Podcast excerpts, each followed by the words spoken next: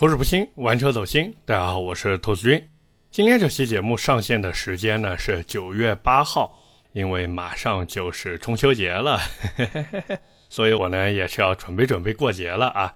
那当然在这里也是提前祝各位啊中秋快乐，阖家团圆。大家出门在外奔波呢，如果有机会能和家人趁着假期聚一聚，甚至是有机会出去玩，那这个是极好的啊。那如果说因为工作原因或者是一些其他的原因没有办法和家里人团聚的呢？呃，我是觉得也不要忘记给家里打个电话报个平安，各位说对不对？那么既然聊到家庭啊，其实这个词和我们今天要聊的车和事儿呢都有关系，因为今天和大家聊的两台车，或者说是一台车和一件事儿，它俩的关键词呢都是家庭。一个呢是理想 ONE 最近降价清库存的事情。这个我会放在节目的后半段聊，前半段呢主要是和大家聊一台新车，也就是吉利最近刚刚推出了新款入门级 MPV 吉利嘉际。当然现在这个名字后面要加个 L 了，叫做嘉际 L，因为官方给这车的轴距呢又增加了一百二十毫米。但是你以为这都加在座椅空间上面了吗？其实并不是啊，而是加在了后备箱上。那之所以加在后备箱上面呢，主要是先前很多买了吉利嘉际的客户呀，他们都吐槽，哎呀，这车满载的时候车子的后备箱空间比较小，所以我估计官方呢也是做了一个针对性的优化。只是我看了一下，很多人关心的这个第三排放倒以后呀，能不能形成一个纯平的空间，这个只能说比较遗憾吧。这次改款呢，还是没有提供这个功能。比例放倒反正是没问题的，当然就是没办法形成一个纯平。哦，对了，还没说这车的价格呢。其实大家查一下就知道了，指导价和原来一模一样，而且也是高中低三个配置。至于这台车本身，其实这次改款呢，我觉得主要重点就几个地方吧。第一个呢，就是取消了之前的 1.8T 动力总成，全系啊都换成了 1.5T 四缸机和七速湿式双离合变速箱。这套动力总成呢，可能有些朋友会觉得，哎呀，这吉利是不是给它降级了？但是我认为妥妥的是升级，因为以前那个 1.8T 动力总成啊，实在是太老了。虽然说有一百八十四马力的数据，哎，看起来挺漂亮的，但是实际使用的时候嘛，这个油耗确实不低啊。而现在换成新的 1.5T 四缸机以后呢，油耗表现啊，我估计会比以前好不少。并且这颗 1.5T 发动机的动力呢，其实也没有减去多少。过去 1.8T 是一百八十四马力，现在 1.5T 的机头，哎，一百八十一马力。所以你说有什么差别吗？显然是没有的嘛。第二个呢，就是我刚才说的轴距增加了一百二十毫米。但是怎么说呢？反正这车内部空间还挺够用的。我之前试驾老款嘉际的时候呀，其实我感觉这车的后排表现呢。真的已经不太像一台入门级 MPV 了。那可能有朋友会疑惑：哎呀，兔子，这什么才是一个正常的入门级 MPV 的空间呢？这个很简单，你去你家附近的大众 4S 店试试那个途安 L，你就知道了。第三个呢，就是这车的外形和内饰都换掉了。过去二二款的车型也不算过去吧，就是现在在卖的二二款车型，其实整体还是老一套的设计语言。哪怕说吉利给它再怎么优化没有用，看着就是过时了。那现在新款的车型摆在这儿，你会明显感受到新老款直接的一个差别。虽然说车身的侧面造型呢没怎么变，甚至可以说没有变，但是车头和车尾的设计变化非常的明显，属于你一眼就能看出是新款的那一种。我是觉得呢，这个外形设计了还是挺好看的。但是美中不足的是呢，这车还是没有侧滑门。实际上，我在网上看到有不少网友都在吐槽呀，说：“哎呀，这个吉利为什么不给嘉际弄一个侧滑门呢？”其实我后来琢磨了一下，我觉得呢，原因主要有几个。第一个啊是成本的原因，毕竟电动侧滑门的成本是高于手动平开门的，所以厂家看看这车的售价也就十来万，然后再看看这车的定位，哎呀，算了算了，还是做普通的门吧。反正也不是不能用嘛，对不对？第二个原因呢是稳妥，这个不是说车子装了侧滑门以后就不够稳，或者说容易坏，而是在卖车的时候可以更稳妥一些。因为大家看看啊，同级别的其他 MPV 有几个用侧滑门的？没有吧？但凡用上侧滑门的，好像那个商用属性都会更强烈一些。你说这车就卖这么多钱，十来万，然后再给你弄个手动的侧滑门，你这每次上下车的时候都感觉像是在开五菱宏光一样，这你受得了吗？对吧？当然，我觉得核心点呢，其实还是在成本上面。只是我没想明白一点，人家都在用平开门的时候，但凡哪家车企，哎，他给来一个侧滑门，哪怕是低配手动侧滑，高配电动侧滑，这不就一下子打出差异化了吗？不过后来我想了想，估计车厂的领导呢也害怕背锅，因为这种没啥改变的车，它卖不好还能甩锅给市场，但凡改了以后还是卖不好，那这个啊自己的饭碗可能就没了。那回到我刚才说的这个外形和内饰上呢，其实我是觉得这车现在的内饰改变啊，并没有想象中的那么大。整体的这个内饰布局呢，还是沿用了之前的一个样子，只是在比如方向盘的造型呀、车机呀和液晶仪表呀这些地方呢，做了一些优化。哦，对了，档位杆那边的改变也挺大的。反正具体的内饰设计呢，大家可以上网看一看。我是觉得比以前好看一些，也能显得更高档一些。那么除了这些以外呢，第四个改变就是这车终于有五百四十度的透明底盘了。这个其实之前也有一些车主吐槽说：“哎呀，这么大个 MPV 竟然没有全景影像。”那现在有了，还是五百四十度的，这你还怎么说？呃，其实也是有话说的。就比如为什么我刚买，然后你就出这个新车啊？这理想 ONE 车主听完直呼内行。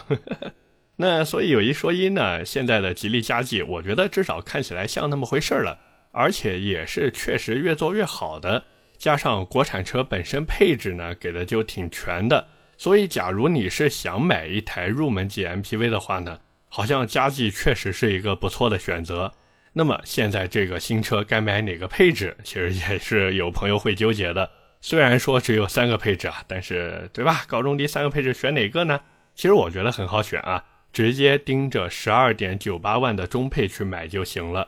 因为这车的低配呢，虽然只要十一点九八万，但是减掉了不少舒适化的配置，所以相当于做做样子的一个版本。你如果说真的要买的话呢，我觉得还是中配啊，在日常使用的时候能更舒服一些。而至于那个顶配呢？看起来是不是很香啊？又是 L 级驾驶辅助，又是这个那个配置的座椅，还有通风和加热，这个舒适度你要还是觉得不够的话，那我真觉得你是有点吹毛求疵了。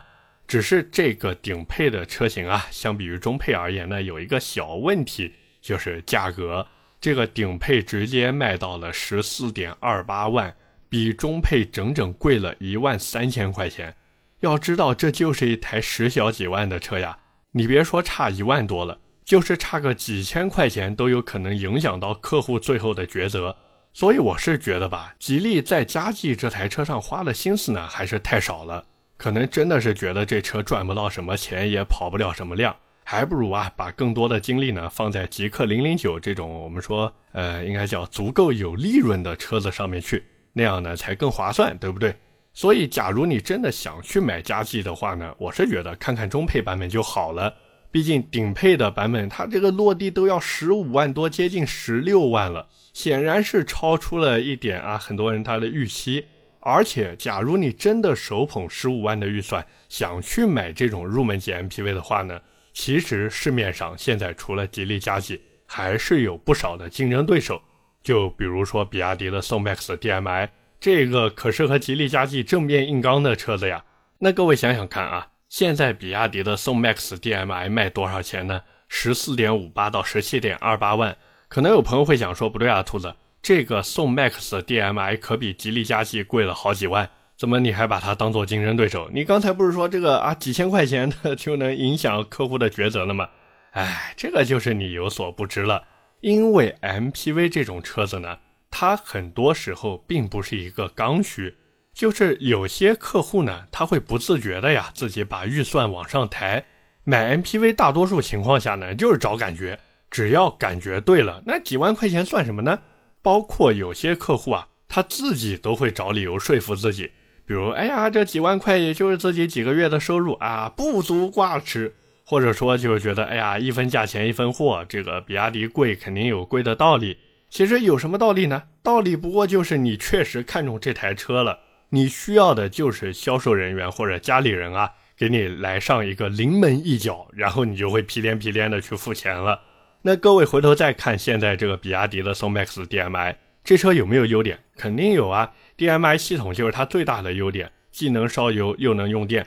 哪怕家里没有充电桩，这车的亏电油耗也不高。而且最关键的是，比亚迪这车它没有购置税啊。很多人他算算价格，嗯，我买一个佳绩的顶配，然后算上购置税和保险，这落地的价格也能买宋 MAX DM-i 了呀。最多就是为了配置，我再加点钱嘛。那你说这时候它会不会动摇？肯定会啊。毕竟这么算下来，这加的就不是几万块，而是几千块了呀。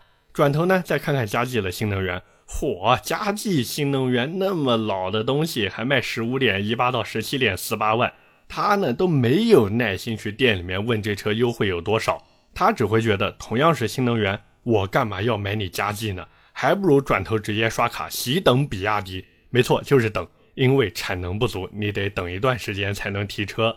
那我们说，除了这个比亚迪的宋 MAX DM-i 以外呢，其实同价位的还有广汽传祺的 M6 Pro。那 M6 Pro 现在卖多少钱呢？十一点九八到十五点九八万。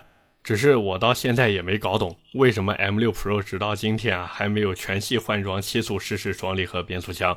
因为这车你如果看什么汽车之家之类的，你会发现它竟然显示还是有六 AT 的版本在卖。当然线下的 4S 店能不能拿到货另说啊。而且假如线下 4S 店真的拿不到这个货的话，其实客户心里面的意见会更大，因为不少人他就是觉得，哎呀，这个六 AT 听起来比双离合更舒服。哪怕你跟他说破嘴皮讲这个六 AT 技术老、油耗高、动力表现差，没有用，人家就图个稳，人家就觉得双离合容易坏。那为什么会觉得双离合容易坏呢？我觉得一方面啊，得把锅甩给大众，毕竟大众之前的那个干式双离合确实容易坏。那有些消费者他也分不清这双离合变速箱到底是湿式的还是干式的，但是双离合三个字他记住了，所以买车的时候呢就会尽量的去避免。毕竟车子肉一点，嗯，我可以接受，但是这车子老是坏，不好意思，我接受不了。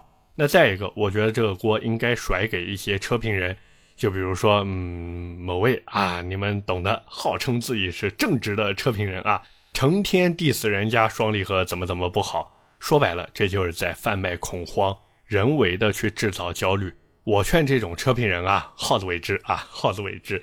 当然，撇开这个变速箱不谈呢，广汽传祺的 M6 Pro 其实整体产品力还算是比较能打的，空间表现也不错，甚至可以说是同级最佳。尤其是那个第二排的独立座椅，你看看这车的价格，再坐坐这车的二排，你甚至会有立马下单的冲动。虽然说啊，这车开起来的感觉吧，还是差点意思。问题是买 MPV 的人，他有几个在意动力表现和操控表现呢？所以传祺 M6 Pro 其实就是盯着消费者的痛点在戳。只是 M6 Pro 呢，现在有一个很尴尬的问题摆在他的面前，就是自家大哥传祺 M8 实在是太亮眼，以至于让不少人啊都会忽略掉 M6 Pro 这台车了。而且除了这个 M8 摆在面前以外，传奇其实还会面临一些小问题，就比如厂家和 4S 店的售后啊，他们的那个嘴啊是真的硬的要死。假如说客户的车子出了点什么问题，基本上他们最先想到的不是检测，也不是给你修车，而是直接给你来个否认三连啊，不是没有，别瞎说啊。所以弄得客户呢就很恼火，而且除了嘴硬以外呢，还有就是营销宣传的时候呀。那个牛逼吹的我都没脸看。每次我做广汽传祺的商业合作，那个审核呀，简直就是……哎呀，我就这么跟大家说，我要是脚本做的全程舔到尾，而且呢都是用官方给出的名词，那这个脚本一次就过的概率会非常非常的高。但是，假如说脚本里面有一些比较平的表达，我给大家举个例子就知道了。就比如说我讲影豹这车啊，全系标配 LED 大灯。不好意思，肯定过不了，这个是不行的。那你说应该怎么表述呢？很简单，要表述成广汽传祺影豹全系标配 LED 锋芒大灯，不仅领先同级产品，而且充分彰显出车辆的运动性和力量感。反正差不多就类似于这种话术。所以各位知道我这每次做脚本的时候有多难受了吧？就这还只是凤毛麟角。我说真的，要不是为了挣钱，我这哎呀，我真的是 哎呀，这我每次写的真的有点不要脸了。但是回头想想，这挣钱嘛不寒碜，对吧？不寒碜啊。那这个扯远了啊，回到佳绩的竞争对手上来说呢，除了刚才我说的比亚迪宋 MAX DM-i 和传祺 M6 Pro 这两台车以外，其实佳绩的竞争对手还有很多，像什么五菱凯捷呀、东风风行游艇呀，甚至是自家的豪越。毕竟吉利当时给豪越做的广告呢，就是大大大豪越嘛。那人家看看豪越，再看看佳绩。嗯，这好像 SUV 的通过性能更好一点啊。至于第三排嘛，哎，反正平时也不怎么做人，无所谓啦。然后再一问豪越的优惠，看看豪越还是一点八 T 的排量，它呢也不管这套动力系统老不老了，反正一点八 T 听着就是比一点五 T 舒服。所以说实在的，所谓的数据指标呀，也就是咱们在节目里面吹吹牛逼的时候会说一下。很多人买车呢，他还是在跟着感觉走啊。而说到这个感觉呢，其实每次聊到 MPV 的时候，我都是让大家考虑清楚，就是你自己对于一台 MPV 是不是真正的刚需？因为 MPV 这种车吧，都是你买之前觉得哇特别的美好，但是买了以后呢，就会发现自己设想的场景可能一年到头都出现不了几次，这个已经是老生常谈的问题了。当然，我并不是说 MPV 类的这种车型不好。只是相比于同价位的轿车和 SUV 而言呢，MPV 这种车子现在有一个很尴尬的局面，就是好车很贵，甚至贵的车都不一定好，而那些便宜的车嘛，又觉得差点意思。加上不少厂家呢，都开始发力这种新能源 MPV 了，所以纯燃油的 MPV 啊，我是觉得最起码近几年是不会再有什么特别大的动作了，尤其是这种入门级的纯燃油 MPV。我估计厂家也就是带着做一做，有闲钱有闲心了，那车厂就搞那么一两台出来。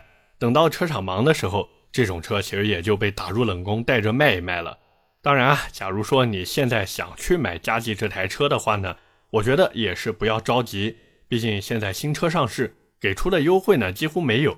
哪怕说官方给了一些金融政策，又送了什么三年四次免费基础保养等等，具体的上市政策呢，反正大家可以上网看一下。我是觉得不温不火的，就有点像现在这种入门级 MPV 的市场一样，也是不温不火的。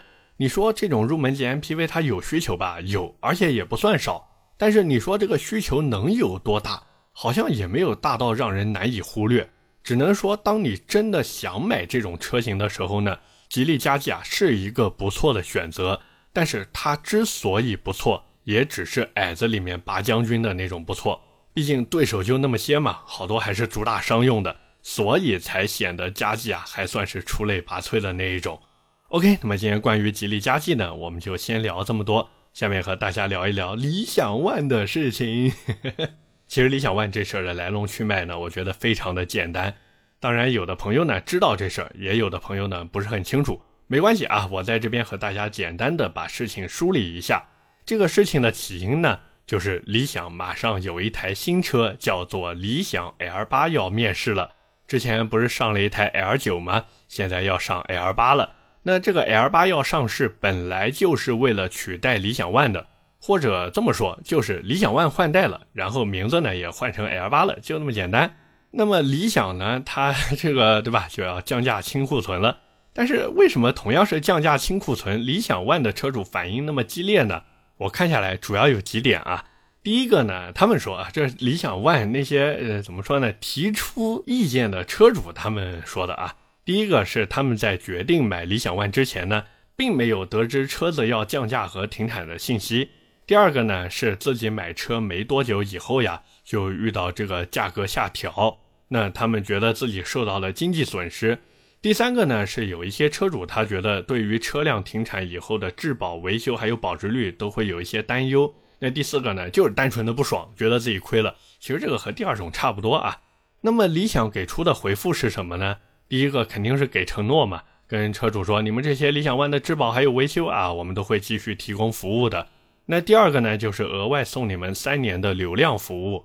第三个呢，就是车子的 OTA 升级还是会一直有的。那对于理想来说，他们想的就是我都这么让步了，你们还想怎么样呢？可是车主是不满意的，他们呢就觉得自己买亏了，所以就要闹，就是那么一回事。说实话呢，我虽然一分钱没拿理想的，毕竟大家也都知道嘛，拿了理想公关费的，基本上都会有一台理想 ONE 或者理想 L9 在手里面开啊。我这到现在啊都没拿到理想的车子，所以各位可以放心的继续听啊。当然，我这边也是插一句。这个如果有理想的公关在听这期节目啊，我呢是啊还是能接受理想 L 八或者 L 九这种车的嘛。那么这个扯远了啊，我呢也是在网上看到呢，这个相关的态度也是两方各执一词。有的人呢觉得早在几个星期以前啊，理想的老板理想自己都发微博了，说等 L 八的阶段呢就不要买理想 ONE 了，但是依然有人冲过去买这台车。那另一部分人觉得，我管你什么微博不微博的，我就是不知情。那为什么消费者会觉得自己不知情呢？其实很简单，一部分人啊，他是揣着明白装糊涂。你看师爷就是一个装糊涂的高手，对不对？那另一部分人是真的不知道，因为总有人是不看微博的，对不对？那他们肯定就是去线下店进行一个咨询嘛。那线下店里面的销售，因为在业绩上面是有压力的。所以他们肯定是不愿意把不利于成交的消息告诉消费者。毕竟理想 L 八什么时候能正式上市并且交付，那这个谁都不知道。但是如果把库存的理想 ONE 卖掉呢？这个真的就是前一秒收钱，后一秒销售提成就到账了呀。所以你说销售会告诉你这事儿吗？肯定不会呀。说白了，我觉得这件事儿归根结底锅还是要理想自己来背，这个是一定的。因为线下的经销商也是你们理想公司的一员，他在卖车的时候是代表你理想这个品牌、这个公司的。哪怕你说哦，这这个加盟商没有用，加盟商也好，经销商也罢，他们在卖车的时候代表的就是你理想。所以理想真的应该好好的反思一下，自己在线下销售、培训，还有加盟商管理等等方面，是不是有很大的漏洞。毕竟你不可能因为自己发了一条微博，然后就说：“哎呀，我进行过告知义务了，对不对？”那你这不是告知，你这叫耍流氓呀！那现在理想的解决方案看上去，嗯，是表明了态度，但是实际上呢，理想估计觉得你们这些人赶着最近来买车，那你还闹什么呢？那消费者是怎么想的？消费者会觉得我可以占你便宜，但是你不能让我吃亏，怎么办呢？我给理想支个招，哎，你们不是新车要叫 L 八吗？干脆就别叫了，继续叫理想 ONE，对吧？这事儿一下就解决了。说白了，客户就是觉得换代以后呀，这车不叫理想 ONE 了，自己的车子成绝版了，他害怕这台车砸到自己手里。那这个对吧？你名字不换不就行了吗？你宣传的时候就说这车是理想 ONE 的换代，有问题吗？其实也没啥问题。L 八这种车子，或者说这个名字，你大不了以后再出一个比理想 ONE 大一圈、比 L 九小一圈的产品就是了。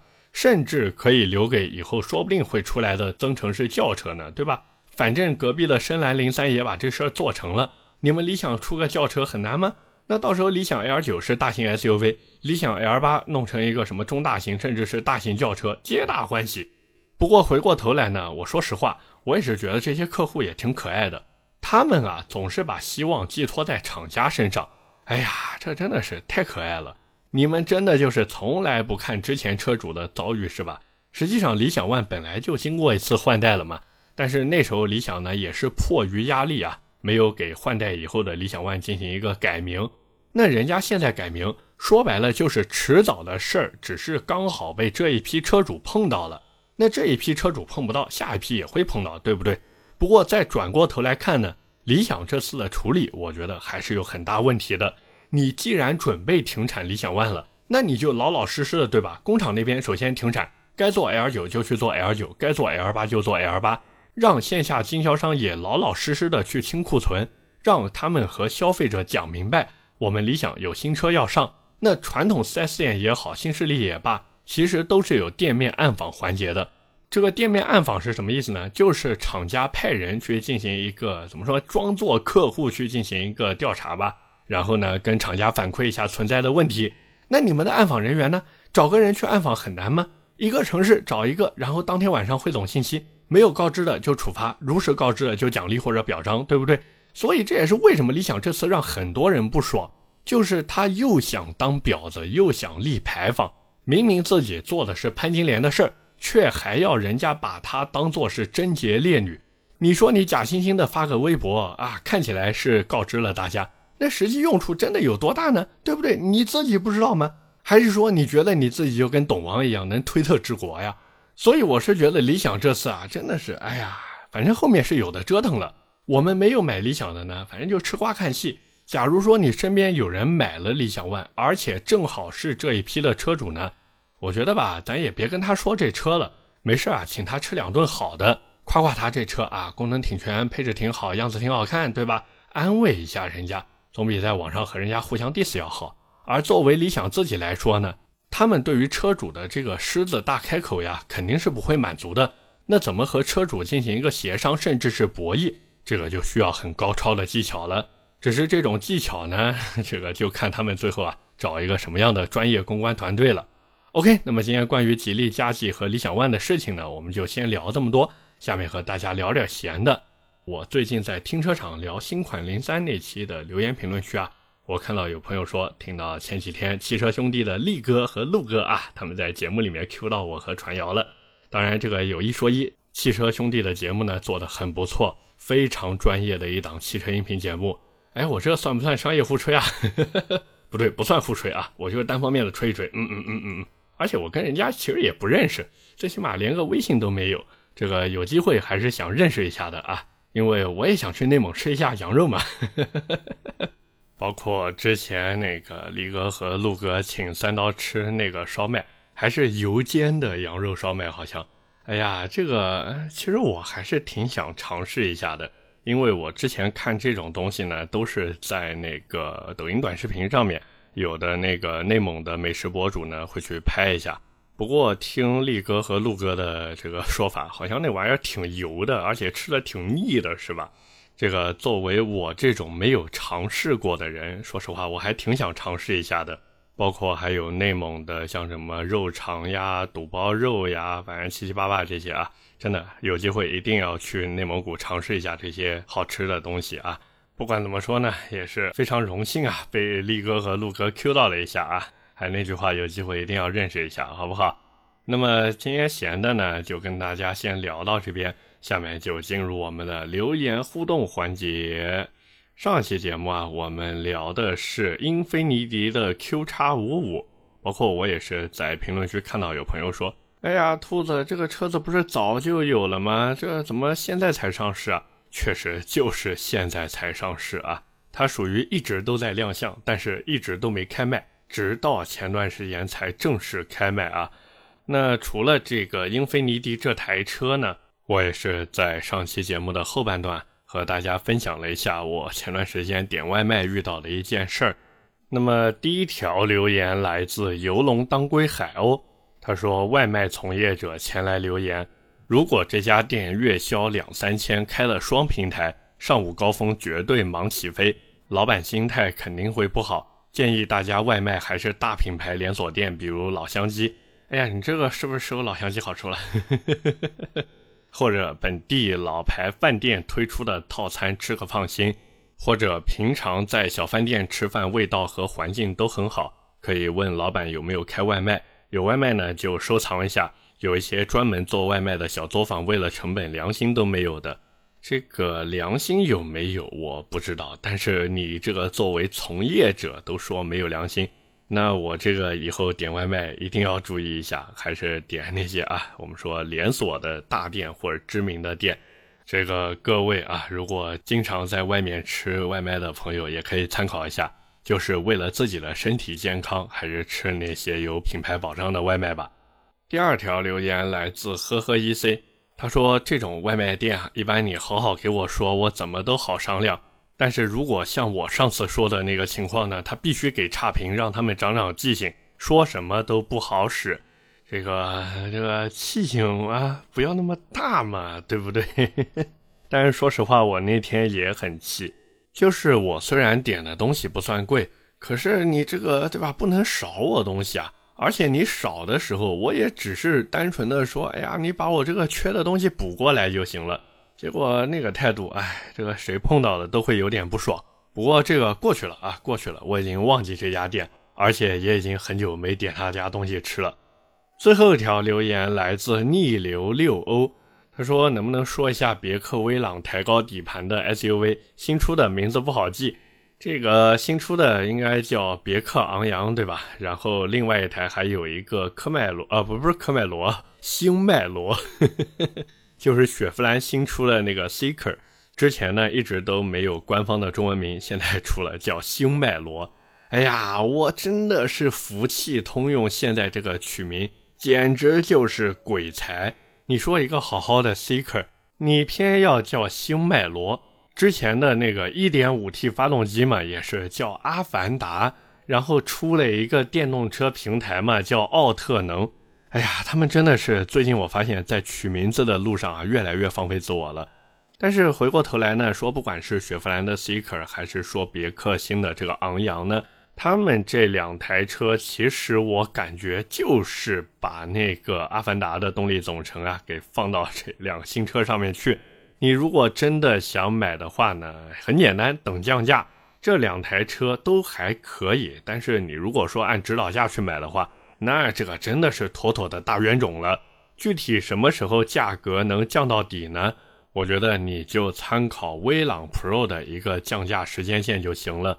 那像威朗 Pro 对吧？它其实从上市到现在也就一年多吧，我没记错。那也就是说一年半对吧？最多一年半它就能优惠四五万。所以还是那句话，买美系车永远是等等党的胜利。你要是没这个耐心的话呢，就不要看美系了。美系车真的是你越晚买越便宜，好不好？OK，那么以上就是我们今天这期节目的全部内容了。在这里呢，也是再次提前祝愿各位中秋快乐，阖家安康。也是感谢各位的收听和陪伴啊！我的节目呢会在每周二和每周四更新，点赞、评论、转发是对我最大的支持。各位如果还有什么想听的车或者想聊的话题，也欢迎在下方评论区留言。我们下期节目接着聊，拜了个拜。